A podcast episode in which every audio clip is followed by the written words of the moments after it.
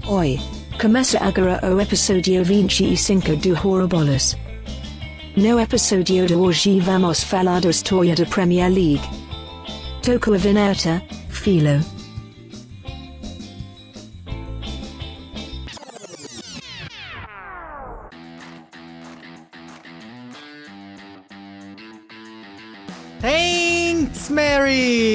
Começa agora o episódio 25 do Hora Bolas, a história do mundo levada na esportiva. Eu sou o Fernando Tancredo Tanque. Eu sou o Felipe Lopes, o Filó. E eu sou o Henrique Gonçalves, há 25 episódios sem apelido. Com vários aí no meio que não, não grudaram, né? É, isso aí é mentira. Mas hoje a gente tá com a Mary aqui de novo, né? Não, não, a Mary é americana. Vai errar o nome da Mary aí, vai dar briga ainda. Daqui a pouco a Mary não, não faz mais nossa introdução aí, não, não aceita mais a gente. É, é, tem que deixar claro que a nossa Maria aqui não é americana hoje, ela é inglesa. É a Queen Mary. Isso, isso. É isso aí, família real. Isso, Queen Mary é a primeira, porque hoje a gente vai falar de Premier League, aí da Liga de Futebol Inglesa, né, do Campeonato Inglês, e vamos explicar aqui como era o futebol inglês antes da criação da Premier League, falar um pouco dessa criação e falar também do sucesso que é a Premier League hoje em dia. Mas antes de começar, sempre dando aquela passada nas nossas redes sociais, Ora Bolas Pod, Ora com H, Pod POD, no Instagram e no Twitter, e também nas diferentes plataformas que você usa para nos escutar, no Spotify, Apple Podcast, Google Podcast, Deezer, Cashbox e no YouTube, onde a gente bota as imagens aí dos episódios. Mas é isso, né? O futebol inglês sempre foi um futebol muito reconhecido no mundo, né? Com muitos times fortes. Mas realmente, depois da fundação e criação da Premier League, o futebol inglês decolou, né? A Premier League é uma liga dos anos 90, o que é, eu diria que talvez único no mundo, pelo menos entre os grandes países do futebol é único. E realmente é isso aí que você falou, foi um marco que revolucionou mesmo o futebol inglês e diria até que o futebol mundial, porque ela passou a ser a liga mais importante e com isso afetou todo o resto do mundo, atraindo jogadores, atraindo técnicos, televisão, tudo. Como a gente já falou aqui em episódios anteriores, o futebol inglês em si é centenário, mas a Premier League tem só aí 30 anos agora, né? Vai chegar em 30 anos. E passa também pelo que a gente falou bastante aqui no nosso episódio 7, que é justamente essa criação desses clubes empresas, né? A Premier League deu uma revolucionada nessa imagem aí do futebol.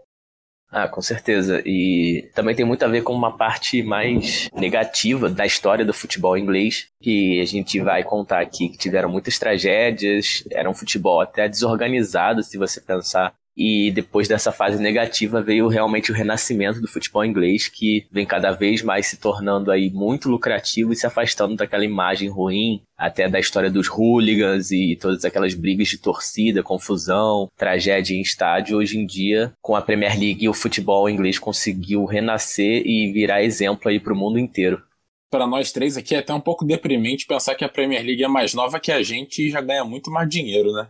Difícil. Você está se comparando a uma liga de futebol inteira? Aí é complicado.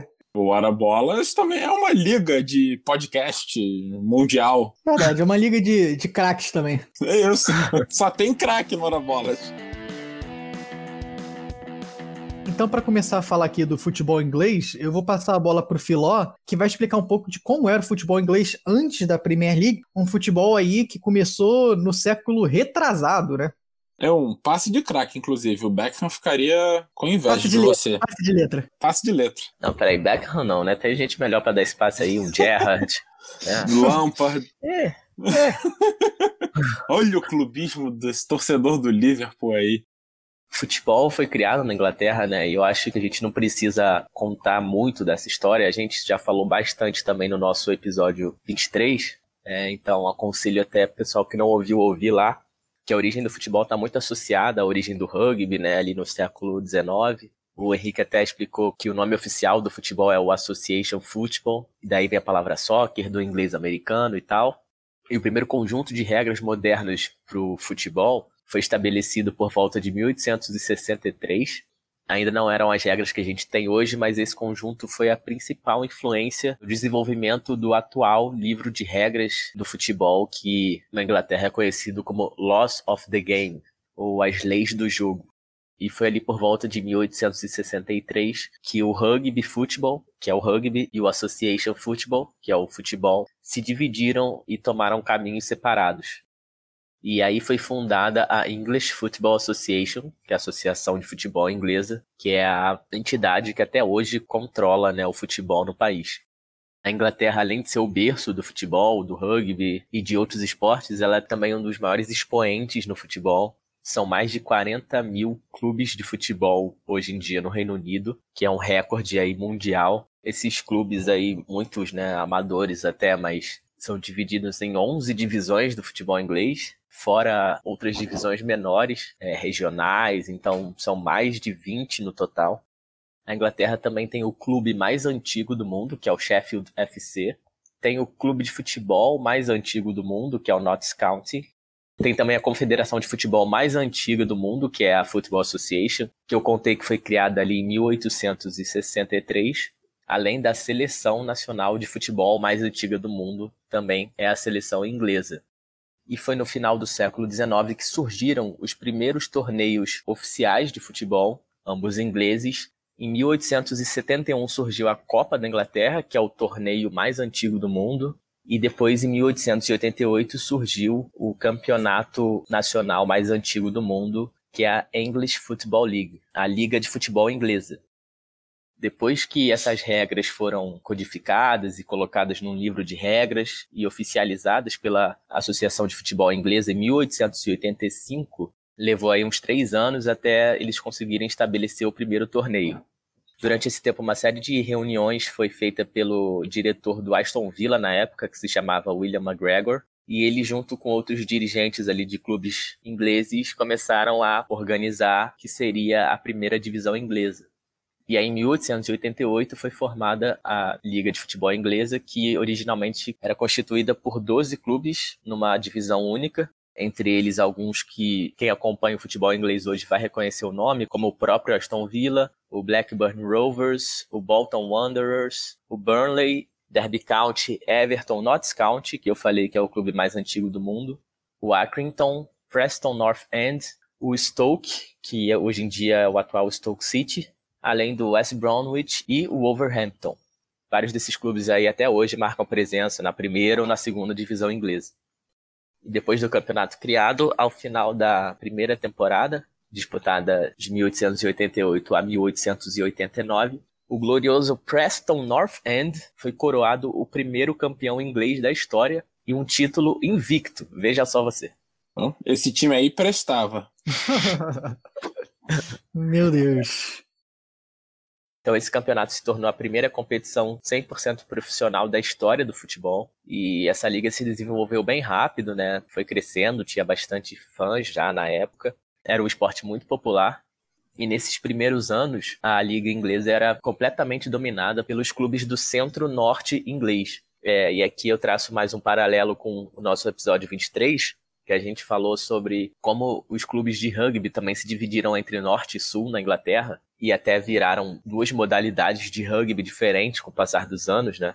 No futebol, norte e sul jogavam juntos, mas o norte era muito mais forte. Os clubes se profissionalizaram mais rápido, começaram a ter mais sucesso. Tanto que um time do sul só foi ganhar o campeonato inglês 40 anos depois de sua estreia. E já já a gente chega lá isso é impressionante porque o Sul inclui Londres, né? Exatamente. Então, assim, é, Londres não era relevante no futebol inglês. É o que até mostra o que a gente falou um pouco do fato de que, como o norte era mais de indústrias, eram mais trabalhadores, eles precisavam se profissionalizar, acabou que o futebol se desenvolveu mais rápido lá no norte.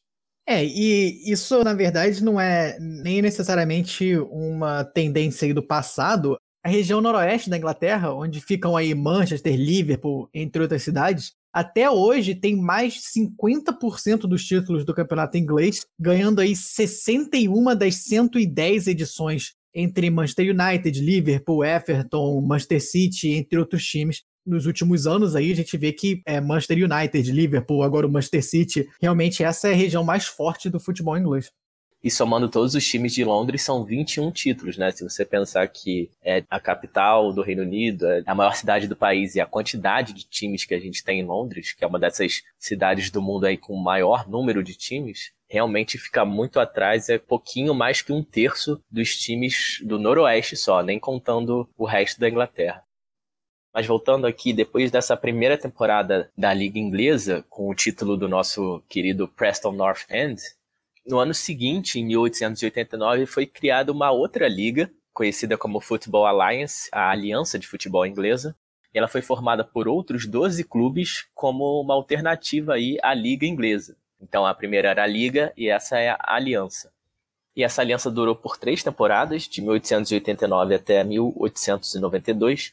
E essas ligas competiam entre si. E aí, no mesmo ano, na Football League, que é a primeira, o Stoke City acabou saindo dessa liga, foi substituído pelo Sunderland, e aí a Aliança acabou aceitando o Stoke City como um novo membro. Depois, no ano seguinte, a gente teve mais mudanças, porque o próprio Stoke City e o Darwin FC voltaram para a liga, deixando a Aliança. E esses três anos em que a Aliança existiu, a gente tinha bastante dessas mudanças de clube entre as duas ligas.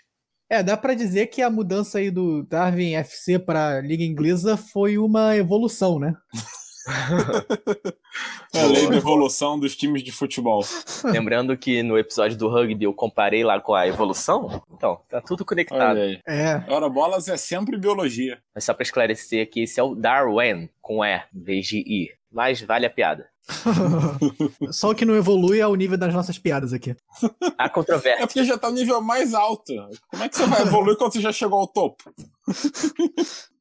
Então, essa confusão aí de troca de times entre as duas ligas durou por três anos, até que em 1892 essas duas ligas decidiram se unir, mantendo o nome Liga de Futebol Inglesa, só que agora ela passou a ser dividida em divisões. Então, tinha a primeira divisão, que contava em sua maioria com os times da antiga Liga Inglesa, e mais três times da antiga Football Alliance, e o que era essa aliança de futebol virou a segunda divisão da Liga Inglesa, contando com o restante dos times, e a partir daí foi estabelecido o sistema de rebaixamento e promoção. É, isso aí foi, na verdade, quando foi inventado esse sistema de rebaixamento e promoção, que hoje toda a liga no mundo, com exceção dos americanos, obviamente, tem esse sistema de rebaixamento. Mas é até engraçado ver que foi aí quase que uma peculiaridade aí da, dessas duas ligas existirem e aí se unirem e existe até hoje, né? Com certeza. Você pensa aí que as duas ligas de rugby brigaram e criaram duas modalidades diferentes. As do futebol resolveram se unir e criaram como o futebol funciona hoje em dia, né? No mundo inteiro. Retirando os Estados Unidos, como a gente já falou, mas. É, americano é americano, né? É, não sei se dá para chamar aquilo que eles jogam nos Estados Unidos também de futebol, não. ah, nem eles chamam, eles chamam de soccer. é verdade. É, e realmente, como sempre, né, a Inglaterra foi pioneira aí na construção do futebol e dos sistemas que a gente tem até hoje. E essa ideia aí da segunda divisão foi revolucionária para o futebol. E daí para frente, assim, não tem grandes histórias que a gente tenha para contar durante bastante tempo. Esse sistema da primeira divisão da Liga Inglesa e suas subsequentes divisões que foram sendo criadas ao longo do tempo, além da segunda, ficou vigente por 100 anos exatos, né, até a criação da Premier League em 1992. E só em 1931 que a gente foi ter o primeiro campeão do sul do país, que eu falei, né, que foi o Arsenal, time de Londres. Depois outro marco importante foi em 1961, quando as regras do campeonato pararam de estipular um teto salarial para os jogadores. É, isso causou uma revolução no futebol inglês, porque teve uma mudança de poder entre os clubes, né? Era um futebol bastante equilibrado. Hoje em dia ainda é, em comparação até com outros campeonatos nacionais pelo mundo mas naquela época era muito mais. E aí, em 61, com esse fim do teto salarial, os grandes clubes começaram a dominar mais, até que a gente chega na década de 80, que é uma década extremamente importante aí para o futebol na Inglaterra e para a criação da Premier League. E agora eu deixo aqui com o Henrique. Pois é, a década de 80, 70, 80 aí, é quase um paradoxo para o futebol inglês, porque os times iam muito bem em campo, só que muito mal fora de campo. Se você olhar a Champions League, a Inglaterra só tinha um título antes de 76, que foi o Manchester United em 68. E aí, de 77 até 84, foram sete títulos ingleses da Champions em oito anos. Em 84, o Liverpool ganhou esse aí, que foi o sétimo título inglês nessa sequência, e era o maior time inglês da época, talvez o maior time do mundo.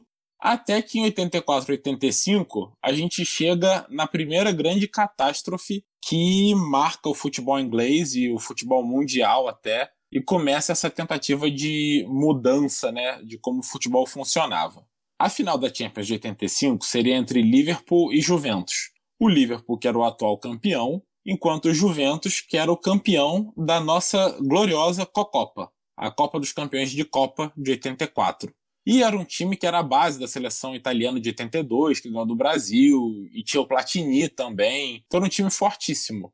A UEFA decidiu sediar esse jogo em Bruxelas, na Bélgica, no estádio Heysel, que era considerado na época um dos grandes estádios da Europa e do mundo. O problema é que o estádio Heysel era um estádio de 1930 e com muito pouca manutenção, muito poucas reformas nesses 55 anos. Tava com a estrutura à mostra, com algumas interdições aqui e ali. Enfim, eles aceitaram no estádio que cabia 50 mil pessoas, oficialmente, 60 mil torcedores, sendo mais de 25 mil de cada um dos dois times. Então criaram duas zonas de 25 mil torcedores atrás dos gols, e aí a parte do meio seria a zona neutra, só que aumenta o problema quando você vê que na Bélgica existiam muitos italianos já na época, ou seja, muitos torcedores da Juventus. E aí eles ocuparam também essa zona neutra do meio do campo. Para aumentar os problemas, em 84, na final da Champions do ano anterior, alguns fãs do Liverpool tinham sido atacados pelos ultras da Roma, os ultras são a torcida radical dos times da Itália, assim como a gente chama de hooligans os radicais dos times ingleses. Uma hora antes do jogo, os torcedores do Liverpool começaram a atacar coisas nos torcedores da Juventus. Garrafas, rojões. É claro que, somado a tudo isso, a bebida, a tensão do jogo, o que aconteceu? os torcedores invadiram a seção da Juventus, que era na verdade seção neutra, passaram por cima da grade. A polícia não teve a menor condição de fazer qualquer coisa, e aí começou a porradaria ali. Os torcedores da Juventus que estavam do outro lado do campo, onde realmente era a torcida da Juventus, ficaram enfurecidos, pularam para o campo e saíram correndo em direção ao lado do Liverpool, né, onde estava tendo a briga. Aí a polícia entrou em campo para impedir que os torcedores da Juventus se juntassem a essa briga, e com isso viraram duas brigas generalizadas dentro do estádio. E depois de duas horas de briga, onde no total aí foram 39 mortos e 600 feridos, as coisas foram, entre muitas aspas, controladas. E a UEFA decidiu que a melhor coisa na hora era continuar o jogo, ou melhor, começar o jogo. E assim o jogo começou quando todo mundo sabia que tinham tido várias mortes, dezenas de mortes em campo. O jogo foi 1 a 0 Juventus, gol do Platini, mas isso é o que menos importa nessa história inteira, né?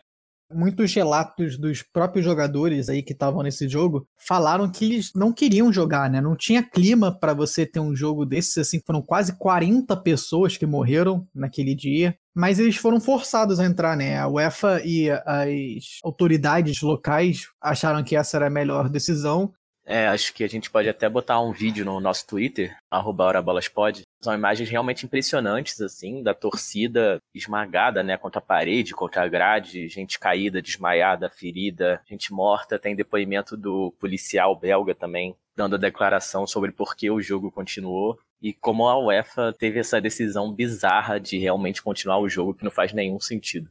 Pois é, para aumentar as bizarrices, todas as vezes que pessoas muito poderosas estão envolvidas, né?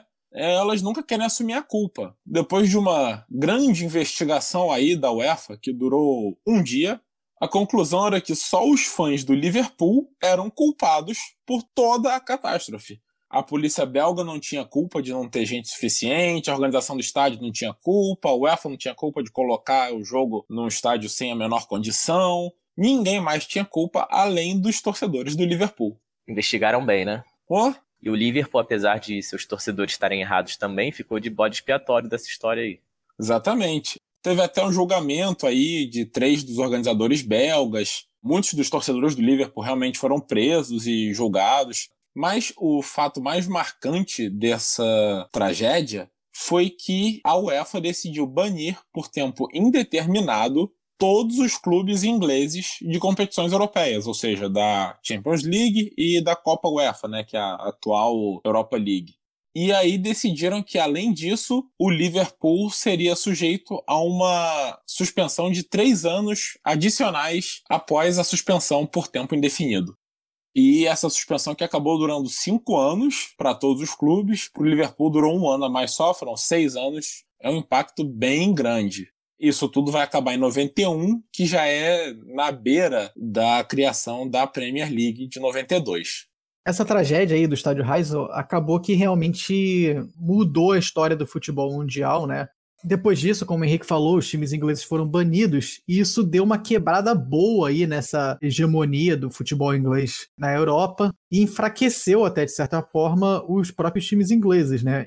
E até hoje o cenário de forças do futebol europeu não voltou ao que era antes, né? A gente vê na Champions League os times ingleses volta e meia chegam, mas realmente não dominam como dominavam antes da punição. E realmente a Espanha tomou a frente aí com o maior número de títulos, tanto na Champions League quanto na Europa League. Realmente, mas esse não era o último desastre que a gente teria. Em 89, teve uma outra tragédia que ficou bem famosa, que é a tragédia de Hillsborough. O Hillsborough, que é o estádio do Sheffield Wednesday. E esse estádio, ele foi inaugurado em 1899. É quase um estádio panatinaico esse aí. Né? tá, tá quase lá. Sheffield Wednesday, que é um time até bem tradicional na Inglaterra, mas é também o time do nosso querido Alex Turner, o vocalista e guitarrista do Arctic Monkeys. Dica de entretenimento aqui da semana, vale a pena. Eles são, na verdade, de Sheffield e o Alex é torcedor do Sheffield Wednesday, as Corujas. Boa. Ótima dica. Inaugurando as dicas musicais aqui, novidade. Ora bolas, indo longe nas dicas. Né? Não é qualquer lugar que você vê isso, não. É, e lembrando que o Sheffield é Wednesday, mas o Hora Bolas sai na Monday. Então, pessoal, segunda-feira é o dia de Hora Bolas. ai, ai. Bom, voltando a Hillsborough, a FA, a Football Association, que é a CBF do Reino Unido, ela decidiu então que a semifinal da Copa da Inglaterra deveria ocorrer no Hillsborough Stadium, em Sheffield, porque era um estádio tradicional. O estádio tinha sediado Copa do Mundo, então foi ser jogado lá a semifinal entre Liverpool e Nottingham Forest. Não é como se o estádio tivesse em perfeitas condições também, até porque na semifinal de 81, ou seja, oito anos antes, tinha acontecido um caso de superlotação, onde vários torcedores tinham se machucado. 38 feridos ao todo. Então ficaram oito anos sem ir lá para o estádio exatamente por isso. Lá parece que as pessoas também têm memória curta, então decidiram colocar a semifinal lá. E aí o estádio estava cheio já, na sua capacidade máxima, mas, obviamente, o Liverpool, como um dos maiores clubes da Inglaterra, tinha muito mais gente querendo assistir o jogo do que cabia. Além disso, os torcedores do Liverpool iam de trem de Liverpool lá para Sheffield. E aí acabaram os trens atrasando e muita gente chegando perto da hora do jogo e, claro, querendo entrar. O que então a polícia pensou? Uma ideia genial. Do lado de fora tá muito cheio, tem muita gente aqui nas ruas. O que a gente vai fazer? A gente vai abrir as catracas e deixar entrar um pouco dessas pessoas dá para imaginar o que aconteceu, né? O lado de torcedores do Liverpool, obviamente, ficou superlotado do lado de dentro, onde você tem grades, muros, não tem muito para onde as pessoas saírem. Poucos minutos depois de começar o jogo, a torcida não aguentou mais, estava literalmente sufocando na arquibancada de tanta gente que tinha. E começou a tentar entrar em campo, tentar pular o muro para escapar dali, estavam realmente morrendo. A polícia então achou que aquilo era uma tentativa de invasão do campo e começou a tentar conter as pessoas ali na seção do Liverpool, porque não cabia mais ninguém. Até que chegou um momento que a grade cedeu, as pessoas caíram em campo, já depois de muita gente asfixiada, pisoteada, esmagada e tudo mais que você possa imaginar. No fim das contas, foram 96 mortes e 766 feridos, Teve comoção até da rainha, do Papa João Paulo II, do George Bush, presidente dos Estados Unidos, até do presidente da Juventus, que tinha sido envolvido aí no desastre de Heysel quatro anos antes. E, para variar, o inquérito disse que a culpa era dos bêbados. Que todos os fãs ali estavam bêbados e essa era a única causa de toda essa tragédia. Após esse desastre, aconteceu também o Taylor Report, o relatório Taylor. Foi um relatório conduzido por um juiz inglês da época, o Peter Murray Taylor, chegou à conclusão de que a polícia tinha falhado em monitorar o estádio, tanto dentro como fora. A organização tinha falhado em ter planos de contingência e de controle dos espectadores, de quantas pessoas entravam. Mas a liga continuou ignorando e dizendo que a culpa era só da bebida. No fim das contas, só em 2013 a justiça finalmente reconheceu que todo mundo, com exceção dos torcedores, estava errado. Mas, como resultado também aí do relatório Taylor, ficaram várias e várias recomendações para como os estádios deveriam ser projetados. Foi também determinado que precisaria ter assentos para cada um dos ingressos vendidos e outras coisas do tipo que aumentaram muito a segurança dos estádios na Inglaterra. Foram 76 recomendações feitas ao todo, e a partir de 92, aí, três anos depois, quase que junto da Premier League, começou a nova era dos estádios ingleses, sendo grandes estádios como a gente conhece atualmente. É, os estádios ingleses hoje em dia que ficam até bem marcados aí, né, no futebol internacional, por serem realmente muito, muito, muito bem organizados, muito seguros também. A gente vê bastante daqueles estádios onde não tem nenhuma divisão entre o campo e a arquibancada, né? E mesmo com esses assentos ali bem na divisa do campo, não tem mais invasão de campo, não tem mais nada disso que tinha na década de 80. Então, realmente, a gente vê que essas tragédias marcaram demais aí o povo inglês. E eu acho que muito disso realmente foi por causa dessa mancha aí que os hooligans e todas essas tragédias deixaram no torcedor inglês, que hoje em dia é um torcedor muito mais contido do que era aí na década de 80 é, esses acontecimentos revolucionaram mesmo, mudou da água para o vinho, assim, o futebol inglês, e a gente vê que pelo menos eles aprenderam, né, com os erros. E sobre os estádios, não só essa parte da divisão da torcida, né, que é realmente exemplo aí para o resto do mundo, como o gramado também do futebol inglês é famoso, né, por ser sempre um gramado exemplar, e essa mudança veio junto aí da modernização dos estádios, e mudou também o futebol jogado dentro de campo, né? Até por isso o futebol inglês é conhecido hoje em dia por ser um jogo super veloz, de toque de bola, de lançamento, a bola corre lisinha por causa dos gramados que também vieram nessa modificação aí do movimento do início da década de 90. Sem dúvida nenhuma, isso aí é mais uma das coisas que fez aí o futebol inglês crescer tanto depois. Passando então para a criação da Premier League em si, ela que foi criada em 92, o movimento se deu aí desde a década de 80, onde os grandes clubes ingleses começaram a pensar como eles poderiam ganhar mais dinheiro da televisão, ser mais reconhecidos, é, crescer, né? Já que a estrutura da Football League, que era a primeira divisão da época, que era a estrutura inteira do futebol inglês, né, como o Filó falou, ela dividia bastante o dinheiro entre todas as divisões, todos os clubes. Então, em 1990, teve uma reunião do diretor da rede de televisão London Weekend com os cinco grandes clubes da época, que eram o Arsenal, o Everton, o Liverpool, o Manchester United e o Tottenham. E daí surgiu a ideia desses clubes se separarem da Football League e criarem uma liga própria. Com isso, esses cinco clubes eles foram até a FA, a Football Association, que é a federação inglesa, para saber se a federação autorizaria e daria o suporte dela a essa nova liga, já que não ia adiantar os clubes romperem do nada, você precisa do apoio da federação local. A federação inglesa, na época, ela não tinha uma relação amigável com a Football League, que era a liga inglesa. Logo, a federação achou muito interessante os grandes times ingleses romperem com a liga e criarem uma liga própria. Sendo assim, em junho de 91, a federação gerou um relatório que apoiava o plano da Premier League, com a federação sendo quem ia supervisionar a nova liga inglesa. O plano final, então, aconteceu com 22 clubes, já que a Football League até então tinha 22 clubes na sua primeira divisão, e começasse em 1992, ou seja, no fim da temporada seguinte e com o apoio de redes de TV, da própria Football Association e de todos os grandes clubes da época, todos os grandes clubes aí da primeira divisão, basicamente ocorreu uma transferência dos clubes e aí teve os três rebaixados, teve os três promovidos, né, da segunda para a primeira divisão. Só que em 92 a Premier League passou a ser a primeira divisão e não a Football League. É, e com essa mudança da Premier League, a primeira divisão da Liga Inglesa, né, que é esse torneio que eu contei a história que surgiu no final do século XIX e durou 100 anos, passou a ser oficialmente a segunda divisão do futebol inglês. E aqui fica meio confuso porque os números não fazem sentido com os nomes, mas eu vou explicar. A primeira divisão da Liga de Futebol Inglesa passou a ser a segunda divisão do futebol inglês, porque a Premier League é a primeira divisão, e a segunda e terceira divisão da Liga Inglesa passaram a ser a terceira e quarta divisões do futebol inglês. Isso tudo ainda em 92.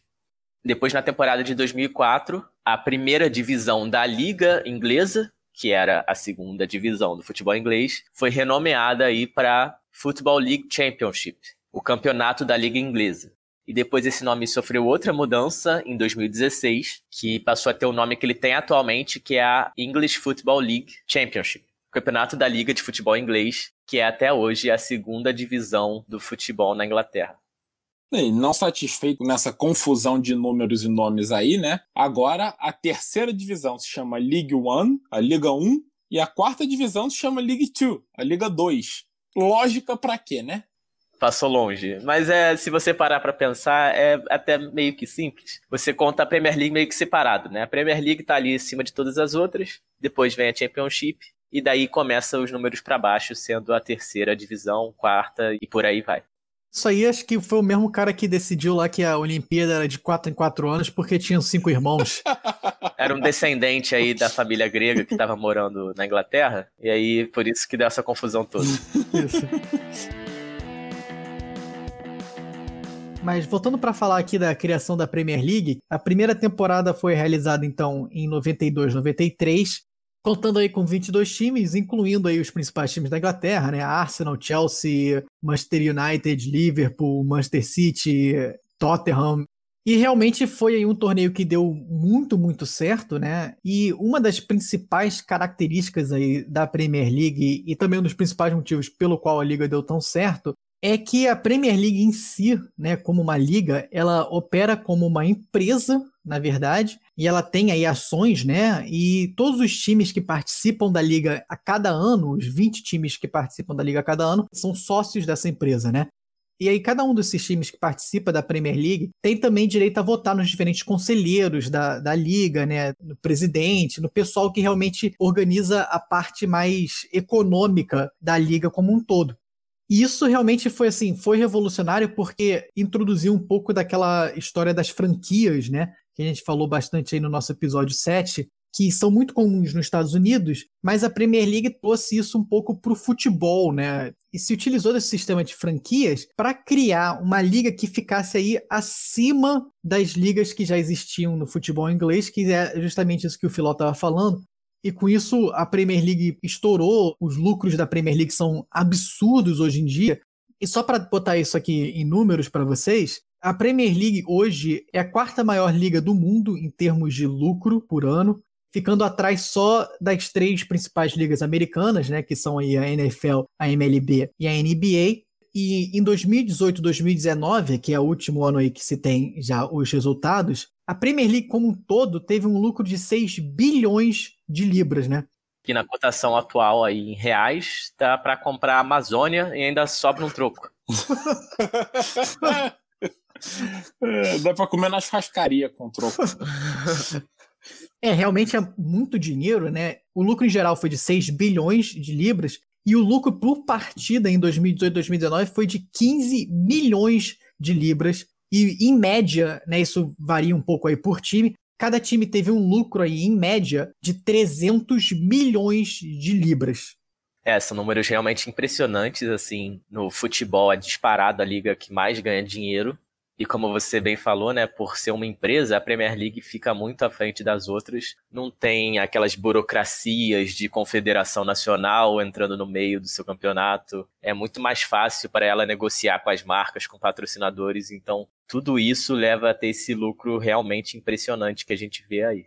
É, isso acaba causando aí uma coisa interessante no futebol inglês, né? É que você chegar à Premier League é muito lucrativo. Então, os clubes que estão na Championship, que é a segunda divisão, eles muitas vezes fazem investimentos milionários só para chegar na Premier League, porque mesmo que você seja rebaixado no ano seguinte, o prêmio que você vai ganhar por ser o último colocado da Premier League compensa o investimento. Para dar uma ideia, a estimativa para esse ano de 2019-2020 é de que o Norwich City, que foi o lanterna, tenha recebido 95 milhões de libras, enquanto o campeão da Championship, que é a segunda divisão, muitas vezes recebe por volta de 15 a 20 milhões de euros. Ou seja, você chegar lá e ser o último vale quase cinco vezes mais. É, até por isso que a gente estava falando, né? A Premier League em si é uma coisa separada do resto das divisões inglesas e só realmente a Premier League tem esse sistema aí de ser uma empresa e de todo esse lucro, enquanto as outras divisões inglesas são mais parecidas com o que a gente está acostumado aqui no Brasil, né? Com o Campeonato Brasileiro e tudo isso. Só para dar mais alguns números aqui desse lucro absurdo da Premier League, como eu falei, a Premier League é a quarta mais lucrativa aí do mundo, mas comparando com outras ligas de futebol, a Premier League é disparada a liga mais lucrativa do mundo. Em 2018 e em 2019, ela foi quase duas vezes mais lucrativa do que a La Liga, que é a liga espanhola, e a Bundesliga, que é a liga alemã. Ela foi quase três vezes mais lucrativa do que a Champions League, e até por jogo, a Premier League foi mais lucrativa do que a Champions League em 2018-2019.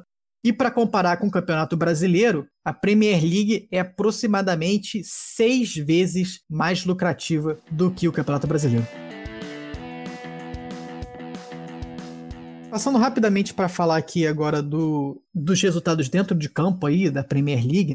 Como a gente falou, a Premier League começou com 22 times, mas aí em 95 foi reduzido para o formato de 20 times, que é o que fica até hoje, né?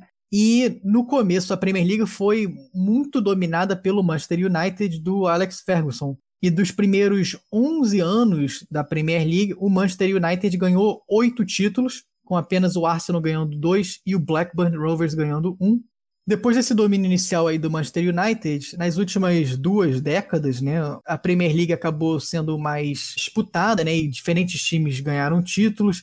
E hoje em dia se fala muito aí do Big Six, né? Os grandes seis times ingleses, que são o Arsenal, Chelsea, Manchester City, Manchester United, Tottenham e Liverpool. E esses seis times são os que estão aí disputando quase que todo ano pelo título da Premier League, né?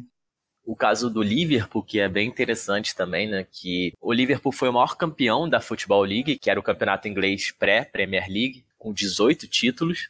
Inclusive foram 10 títulos entre 73 e 88, né, naquela época que o Liverpool dominava tanto a Inglaterra quanto a Europa.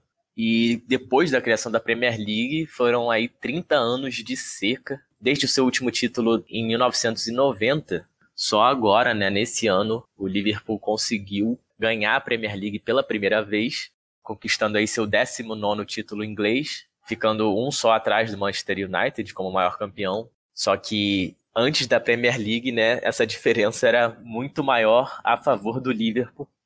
E outra curiosidade é que aqui o Leicester, que teve aquela temporada milagrosa praticamente em 2016, sendo campeão da Premier League, foi o primeiro e até hoje o único time inglês a ser campeão da Premier League sem antes ter sido campeão da Liga Inglesa, que era o torneio anterior. Eu acho isso interessante porque a gente fala muito que na Europa só os times grandes vencem e, digamos, gera cada vez um oligopólio maior aí.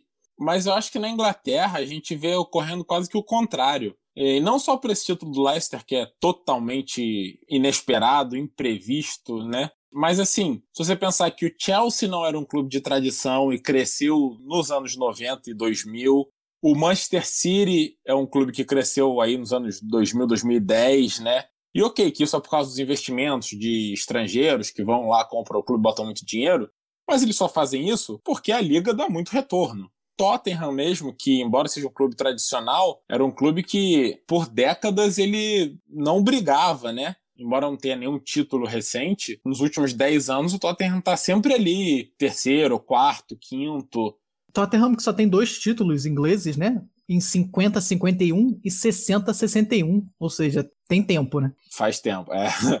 Pois é, mas assim, chegou inclusive aí na final da Champions League de 2019, né?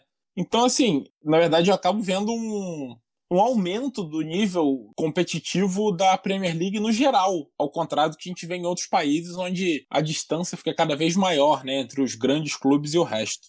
É, tem até a mudança de força, né? A gente vê que o Manchester City, que é um time que ficou muito tempo aí esquecido, hoje em dia está muito mais forte que o Manchester United, que desses seis grandes aí, atualmente talvez seja o pior de todos. O Arsenal também, que dominou o início dos anos 2000, hoje em dia não chega nem perto de ganhar o título. Então, realmente tem muito a ver com esse sistema aí da liga ser uma empresa, dos clubes empresa, dos investimentos externos, de como a Premier League funciona. É, o pessoal aqui roubando a minha fala, né? Porque eu ia falar justamente isso. É, deu mole aqui e perdeu, amigo. Tem que ser rápido. e o Filó ele ainda tem um artifício da edição aí, né? Pra fingir que ele que teve as ideias. Eu não, eu tenho que roubar na hora mesmo.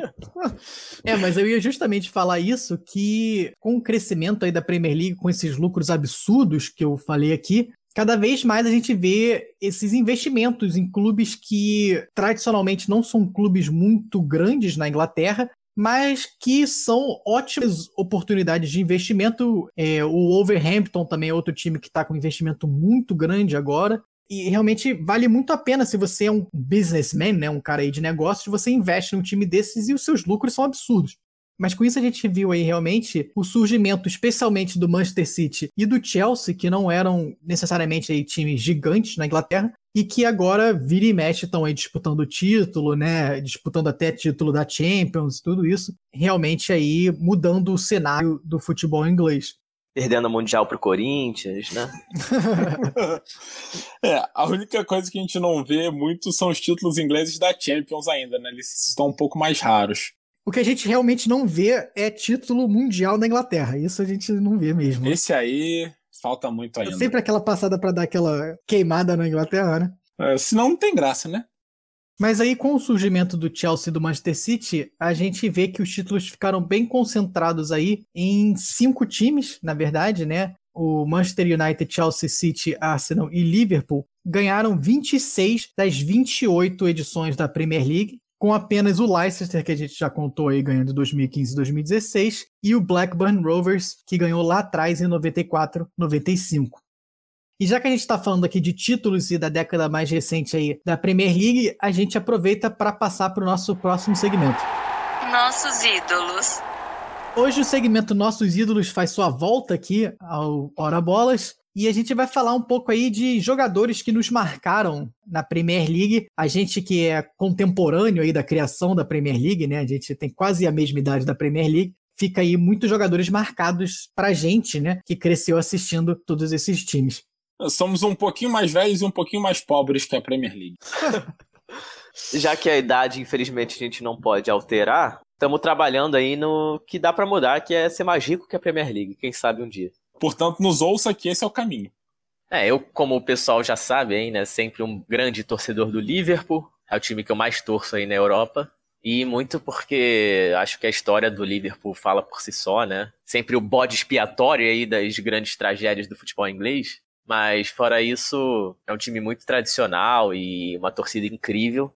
E como eu já contei aqui no nosso episódio da Champions League, foi realmente na final da Champions League de 2005 que eu escolhi torcer pro Liverpool depois daquela virada incrível conhecida como Milagre de Istambul, né, que estava perdendo de 3 a 0 pro Milan, empatou e depois venceu nos pênaltis.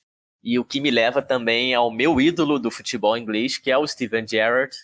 A Inglaterra, que como a gente gosta de falar, não produz muitos craques, tem um campeonato incrível, mas muito carregado nas costas aí por jogadores estrangeiros. O Gerrard é uma das poucas exceções aí dos últimos anos, eu acho. Um volante meio-campista incrível, o famoso box-to-box aí do futebol inglês, que ataca, defende, faz tudo, bate falta, bate pênalti, fazia muito gol também. Pisa na área, né? Ele pisa na área, é um volante que pisa na área. Isso, o famoso pisa na área, o caixa a caixa, né? Box to box, que vai de uma área a outra e que tem sua história 100% ligada ao Liverpool não jogou em nenhum outro clube em sua história, com exceção de um ano aí no Los Angeles Galaxy da MLS. Mas que MLS não conta, né? Futebol nos Estados Unidos, vou contar aqui como se ele só tivesse jogado no Liverpool. Ele que atualmente é o técnico aí do Rangers, o clube escocês aí que a gente contou no nosso episódio 16. eu acho que a gente tem que dizer que ele tem sua carreira 95% ligada ao Liverpool. Não se faz uma coisa dessa com o futebol americano, ou soccer. É, ele é o maior ídolo inglês do Galaxy, né? Em segundo vem o Beckham. Boa. Los Angeles Galaxy, que para traduzir seria a galáxia dos anjos, né? Minha Nossa Senhora, eu não tinha pensado nisso. É verdade, é verdade. Bom, e já que o Filó falou na Inglaterra não produzir ídolos, né? Eu sou torcedor do Valência, mas na Inglaterra eu sempre gostei do Manchester United. Principalmente oh! pela. É, sentiu, sentiu. Só porque não ganhava há 30 anos. Tá, tá sentido ainda, tá ferido, coitado. É que tá ganhando agora também, né, o Manchester United. tá bem, tá bem. Henrique é torcedor do Flamengo, do Manchester United, é o torcedor modinha. Só faltava ser torcedor do Patriots também. Não, não me xinga, por favor, né? Manter o nível aqui. Aí já seria demais. É. Patriots não, nem Vasco, né? Por favor.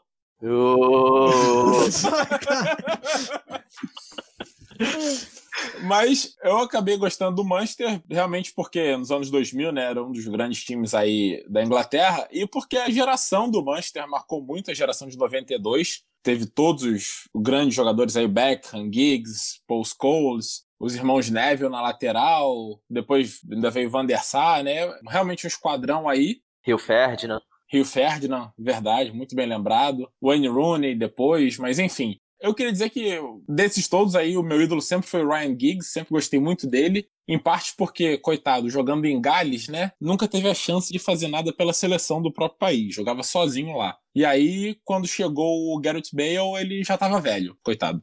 Ryan Giggs, que hoje é técnico da seleção de Gales, né? E continua só aproveitando um jogador, né? Que é o Bale. Deve ser a sina dele. Ele que, aliás, chegou a ser assistente do Manchester United depois de se aposentar, né? Ele sim, sabe, Filó, tem a sua carreira 100% ligada ao Manchester United. Foram 24 anos, entendeu? Não jogou para nenhum outro time, assim, só para deixar claro, né? Assim como o Steven Gerrard. É, mas, além disso, marca também que o grande mentor dessa geração do Manchester, o Alex Ferguson, é escocês, como a gente falou também no episódio 16 aí de Celtic Rangers. O Alex Ferguson que começou no Aberdeen, levou o Aberdeen aí ao topo da Escócia e foi para o Manchester United em 86 e ficou lá por 27 anos, um dos grandes técnicos da história do futebol inglês e talvez o maior técnico da Premier League. Né? Acho que não tem como negar isso, na verdade. É, eu diria até mais. Eu diria até que o Alex Ferguson é, sem dúvida, o maior técnico da Premier League. E aí, um dos maiores técnicos do futebol inglês e do mundo. O cara ganhava quase que todo ano o campeonato inglês. Era meio absurdo. É verdade. Era um, era um domínio mesmo do Manchester, né? Que ele conseguiu. E com esses jogadores que saíram da base, né? Ele realmente montou esse time aí sem, sem grandes contratações ainda, sem gastar né, as fortunas que são gastas atualmente.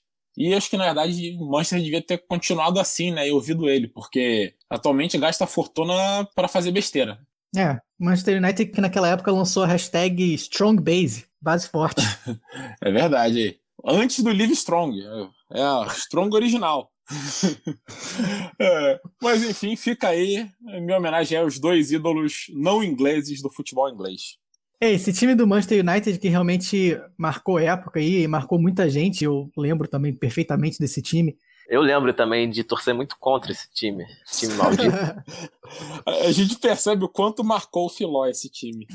é, sinceramente eu também torci um pouco porque o Manchester United depois de uma certa época começou a encher o saco. Assim como atualmente, né, o Liverpool do Klopp também marca muita gente. Realmente, enche o saco, né? Tá enchendo. Tá começando a encher, na verdade, né? Porque passou uns quatro anos aí só sendo bom, mas não ganhava nada. Mas, apesar de encher o saco, era realmente um time muito marcante. É, além do Ryan Giggs, outro cara que eu queria trazer aqui é o Paul Scholes, também um cara que jogava muita bola e tinha uma classe incrível também dentro de campo. É, eu não necessariamente tenho nenhum time na Inglaterra, né? Eu gosto de alguns times. O, o, City é um time que eu gostava bastante antes dele virar esse gigante aí que é hoje. Hoje em dia já tá começando a encher um pouco o saco o City. E eu gosto também bastante do Arsenal, é um time mais modesto aí, né? Não tem esses milhões aí, bilhões que outros times têm, mas é um time da capital, é um time legal, as cores são legais. E para falar de Arsenal, eu queria citar dois jogadores aqui que marcaram o Arsenal. Um deles é o Thierry Henry, né, o francês Thierry Henry, que hoje é técnico do glorioso Montreal Impact da MLS. Ó, oh, aí sim. É, Porque canadense joga futebol, o negócio é americano que eu não sabe. justamente. Mas o Thierry Henry foi o líder aí daquele time do Arsenal, que aquele sim, dos times mais legais de se assistir, campeão aí da Premier League em 2003, 2004, treinado pelo glorioso Arsène Wenger, que sempre montava times para o futuro, mas nunca para o presente. e aquele time de 2003, 2004 é um time que jogava muito rápido, né, no contra-ataque, um dos times mais legais de se assistir mesmo. É, esse time bateu vários recordes, né, de gols feitos pra época. Foi campeão invicto e realmente um time bem, bem legal de se assistir. Eu gostava bastante. O Henry também é um dos meus ídolos né, no futebol. E eu lembro desse time também que ficou marcado por perder a final da Champions pro nosso querido Ronaldinho Gaúcho, né? Com gol do Belete, né? Com Gol gol, do Belete. Isso. Vamos mencionar aí, gol do craque Belete. Isso, mais um roleatório aí na vida do Ronaldinho. Ser campeão da Champions com gol do Belete. Ai, meu Deus. É Isso aí. Mas é, esse time aí do Arsenal, né? Ele foi um dos poucos times do Wenger que vingaram, né? Meu Deus. É, Wenger vingou. E o time que também tinha o nosso querido Gilberto Silva, Craque. ídolo aí do nosso amigo Dudu, que participou aqui do nosso episódio sobre a Holanda. Outro volante aí que pisava na área. Pisava na área de defesa. Ele pisava na É. área de defesa bastante. Isso. Mas só pra fechar aqui, outro jogador que eu queria trazer também do Arsenal é o Bergkamp. É o Dennis Bergkamp, atacante aí do Arsenal, jogou um pouco antes dessa geração aí do Henry, mas que era um dos jogadores aí mais talentosos, na minha opinião, a participar da Premier League. Teve alguns gols aí antológicos que ele fez pelo Arsenal. E como todo bom craque holandês, é famoso por seus golaços. Sem dúvida, o Bergkamp realmente era um cracaço mesmo, né? Ele que ainda participou dessa campanha invicta, né? Já tinha 35 anos, já estava mais velho, mas participou, esteve lá, né? É, o Arsenal que vira e mexe acerta com o time, né? Só que eles duram um, um ano ou dois só no máximo. Depois o Arsenal volta a ser o Arsenal, né? É, essa mania de só contratar jogador novo, promessa, às vezes dá certo, mas acaba que o time também não revela muita gente e não tem aquele jogador que seja a cara do time, né? Como a gente citou que o Gerrard foi pro Liverpool e que o Giggs foi pro United. Realmente. Engraçado que eu penso no Henry como a cara do Arsenal, mas o Henry não jogou tanto tempo assim pelo Arsenal, para ser a cara tradicional, né? Como a gente fala aí dos clubes. Pelo menos 95%, né? Como você disse aí. Exatamente. É, mas já que a gente tá falando de porcentagem aqui, a gente agora tá chegando a 95% desse episódio completo. E com isso, então, sempre lembrando aqui nesses últimos 5%, para vocês seguirem a gente nas redes sociais aí. A gente tá como Hora Bolas Pod no Instagram e no Twitter. E também Spotify, Google Podcast, Apple Podcast, Cashbox, Deezer e lá no YouTube também, onde a gente bota as imagens. Beleza, galera? Eu aproveito para agradecer aqui aos meus co-apresentadores. Obrigado, Filó. Obrigado, Henrique. É, tô sem ideia de piada pra fechar o episódio hoje, então vou só me despedir mesmo. Até semana que vem. Hoje não teve animal, né? Então não posso me despedir fazendo nenhum barulho. Ó, o símbolo da Premier League é um leão. Era melhor, era melhor não ter dado essa ideia. Por que, que eu fui falar isso? Você pediu, você pediu. Bom, então é isso aí, gente. Muito obrigado. E por favor, ouçam 100% do episódio. E é 100% de verdade, tá? Não é 100% igual o Gerard. E é isso aí. Até semana que vem. E ouçam 100% do Hora Bolas, né? Volta lá nos episódios antigos que a gente fica bem feliz. Com certeza. Eu agradeço também aí a vocês nos ouvirem. E até semana que vem, galera. Abraço.